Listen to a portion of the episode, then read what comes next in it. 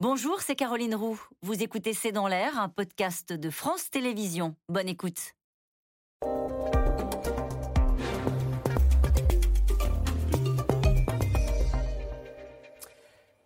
Euh, Vanessa Schneider, bonsoir. Vous Bonsoir. êtes journaliste au Monde et vous publiez euh, Succession, l'univers impitoyable des grandes familles. Ces grandes familles, ce sont les Bolloré, les Lagardère, les Arnaud. Alors c'est publié chez Albin Michel. Et on s'aperçoit en lisant votre livre que c'est une obsession hein, pour ces patriarches qui ont bâti des empires que de le transmettre à leurs enfants. Alors comment se passe le processus de, sélection? Comment, euh, Vanessa Schneider, comment parmi ces enfants on se dit, euh, tiens, ça, va être lui, on, on les met en compétition euh, tout petit?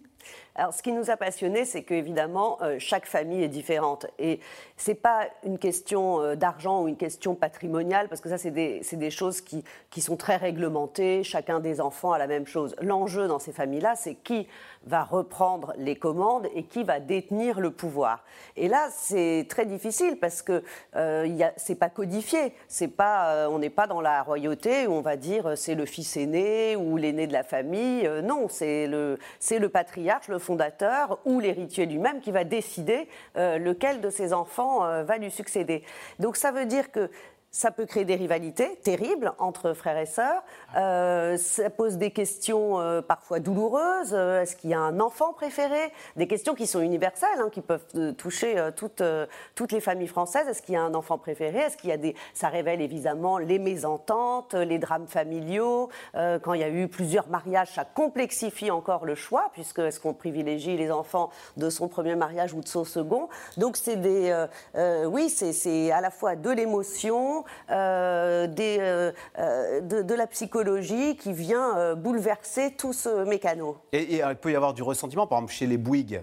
Francis Bouygues, au début, il avait plutôt identifié son fils aîné, je crois, Nicolas. Puis finalement, il a pris le second, Martin. Alors, est-ce que l'aîné en a éprouvé euh, du ressentiment à l'égard de son petit frère qui lui a été préféré C'est toujours difficile d'être évincé et c'est vrai que ça arrive souvent. Ça arrive que des patriarches se trompent euh, ou se trompent ou alors en choisissent un et puis changent d'avis.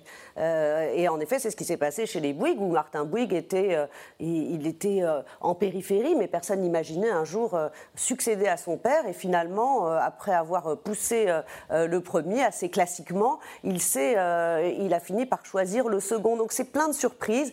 Ça réveille des secrets de famille et en effet des tensions forcément euh, euh, énormes entre les familles et des, et des cicatrices qui peuvent euh, rester une fois que le choix est fait. Alors, est-ce que aussi, encore faut-il que le patriarche accepte de transmettre les rênes? Moi, je me souviens de Vincent Bolloré qui avait dit, moi, je transmettrai, je transmettrai les rênes pour les, les 200 ans de mon entreprise. Bah, ils sont passés, il est toujours là.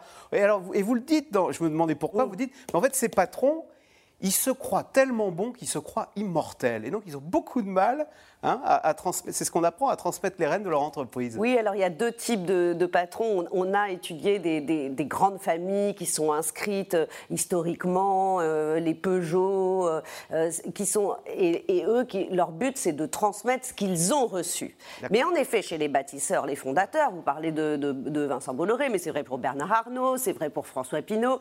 Ces bâtisseurs-là, ils ont consacré toute leur vie, énormément de travail euh, à bâtir des empires euh, extrêmement puissants, extrêmement et donc à la fois, ils ont envie de continuer jusqu'au bout, avec un espèce de sentiment comme ça d'immortalité, et convaincus au- qu'au fond, ils sont les meilleurs, et donc forcément même meilleurs que leurs enfants, parce que leurs enfants sont vraiment euh, à la hauteur, et ils ont du mal à transmettre le flambeau. Et une succession réussie, c'est souvent une succession où le passage se fait au bon moment. Il ne faut pas qu'il se fasse trop tôt, pour pas que le patriarche se sente évincé. Il ne faut pas non plus qu'il se fasse trop tard, euh, une fois que l'héritier a tellement, tellement, tellement attendu que finalement il est, il est lassé d'attendre. Donc Bah, c'est vous- une question de timing, de plein de, plein de choses. Vous racontez des drames hein, chez les Gallimard où le- il avait transmis à son fils, puis du coup, il a l'impression que son fils le pousse dehors. Du coup, il reprend le pouvoir. Mais oui, parce qu'ils sont très ambigus, en fait, ces grands patrons. C'est qu'à la fois, ils veulent évidemment que leur entreprise leur survive. Ils veulent que la, marque qu'ils ont créée ou les marques continuent à vivre après eux. Donc pour ça, ils préfèrent évidemment, généralement, que ça soit un des leurs, un de leurs enfants, un des fils. hein. C'était pendant Ah oui, il y a très pas- y a longtemps. pas de filles, hein. Pendant très longtemps, c'était, ça leur passait pas par, euh, par, euh, par la tête que ça pouvait être des filles qui leur succèdent. Je pense que ça va, ça va changer maintenant. Mais c'est vrai que pendant très longtemps, c'était en effet, on pensait aux garçons pour succéder euh, au père. Mais on préfère que ça reste en famille et en même temps, donner les rênes à son fils ou à son neveu, ben, ça veut dire quelque part, oui, être, être fini. Donc ils sont souvent dans cette ambivalence où ils disent à son fils maintenant c'est bon tu peux y aller mais si euh, le, fils euh, prend ça au pied de la lettre comme ça a été le cas du fils Gallimard euh, du fils de Claude Gallimard Christian Gallimard s'il croit vraiment comme lui a dit son père qu'il est lui-même le patron, le père peut en prendre ombrage. Donc c'est un jeu très délicat de succéder, mais tant que le père est vivant, de l'associer aux décisions, de lui faire sentir qu'il reste extrêmement euh, important et qu'il reste le pilier de, la dynastie. Alors quand on est un bâtisseur, est-ce que on voit bien qu'ils ont envie de transmettre à leurs enfants le pouvoir, comme vous dites, mais est-ce que c'est une bonne idée? Est-ce, est-ce que c'est parce qu'on est fils d'eux qu'on est forcément le mieux placé pour reprendre le flambeau? Alors évidemment, il y a le contre-exemple Lagardère euh, qui euh, reprend les rênes de l'empire de son père, un géant du CAC 40 en 15 ans, il le liquide. Quoi. Oui, alors l'histoire Lagardère, c'est le contre-exemple absolu pour toutes les autres familles qu'on a rencontrées. Ça a été un traumatisme dans le. tout le monde en parle comme vraiment le, la succession à éviter, la succession catastrophe. Alors aussi, euh, son père Jean-Luc Lagardère ne devait pas mourir à ce moment-là. Ça a été une, une, mort précipitée, donc une succession pas préparée. Et pour tout un tas de raisons, euh, ce Arnaud Lagardère, qui avait 40 euh, ans, n'était absolument pas prêt euh, n'avait pas les, armes euh, psychologiques, n'avait pas eu l'éducation euh, pour reprendre vraiment les rênes de son père et, il a liquidé l'empire de son père en, très très peu de temps. Donc en effet, la succession Lagardère, c'est le contre-exemple. Mais c'est typiquement français de vouloir trouver ses héritiers au, sein de la famille. Hein. C'est vraiment le capitalisme familial français. Il y a d'autres pays où on estime qu'on doit choisir le meilleur et si le meilleur est un cadre du groupe hors familiaux, on le, le choisit, on, choisit celui-là. C'est le, ce qu'ont fait les Bétancourt. Oui, c'est ce que j'allais dire.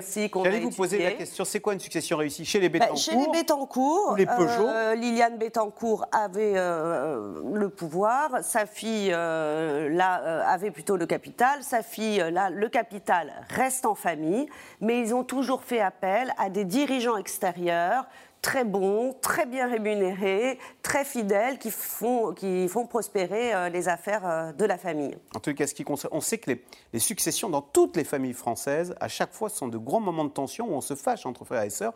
Mais ce c'est universel, oui. Oui, mais alors, du coup, on se dit grande succession, grande tension, c'est encore pire là. oui, parce que les, gens, les enjeux sont énormes. Les enjeux sont énormes et les blessures, du coup, sont d'autant plus énormes. Elles sont sur la place publique. Est-ce que c'est une spécificité française quand même d'avoir ce CAC 40 truffé euh, d'entreprises familiales où euh, on hérite du poste par son père. Je dis ça parce qu'en France, on coupe les têtes, il n'y a plus d'aristocratie, on a l'impression qu'on a recréé une, aristocratie entrepreneuriale avec notre CAC 40. C'est vrai qu'en France, on a un capitalisme familial qui est marqué par euh, des grandes familles qu'on retrouve ici, avec des noms parfois euh, euh, depuis, chez les Peugeot, ils en sont à la 8e, 9e génération, par exemple. Donc des, marques qui restent au sein des mêmes familles. ça n'a pas que des inconvénients, ça permet aussi à des grosses entreprises de transmettre une culture familiale. On a étudié les Hermès aussi la famille Dumas de, transmettre un, oui, une, culture, certaines valeurs qu'on ne retrouve pas forcément dans des entreprises entièrement euh, financiarisées, qui vont dépendre de, fonds de pension, qui vont changer d'actionnaire euh, du jour au lendemain. Donc ça peut être aussi euh, une, une, entreprise comme ça familiale, la garantie pour les salariés d'avoir une forme de, de, à la fois de culture d'entreprise et de, et de, de pérennité. Voilà.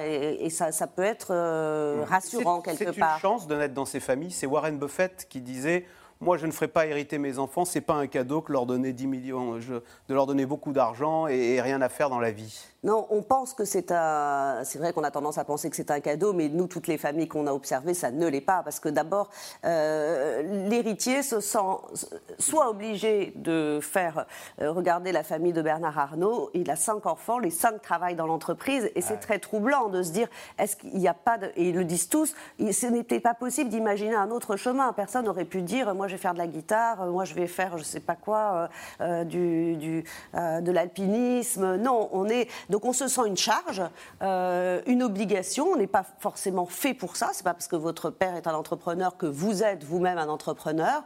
On l'a vu à travers la famille Deco, une succession très réussie, trois enfants. Mais l'un des trois, là, euh, a abandonné le, navire. Il reste dans la galaxie, mais il a laissé ses deux frères parce qu'il est moins intéressé par le cœur de métier. Succession chez Albin Michel, Vanessa Schneider Raphaël Baquet. Merci beaucoup d'être venu nous parler de l'univers impitoyable de ces grandes familles.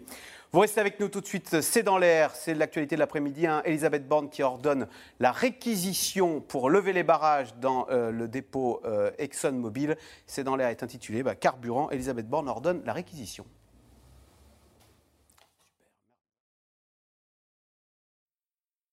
C'était C'est dans l'air, un podcast de France Télévisions. Alors s'il vous a plu, n'hésitez pas à vous abonner. Vous pouvez également retrouver les replays de C'est dans l'air en vidéo sur France.tv.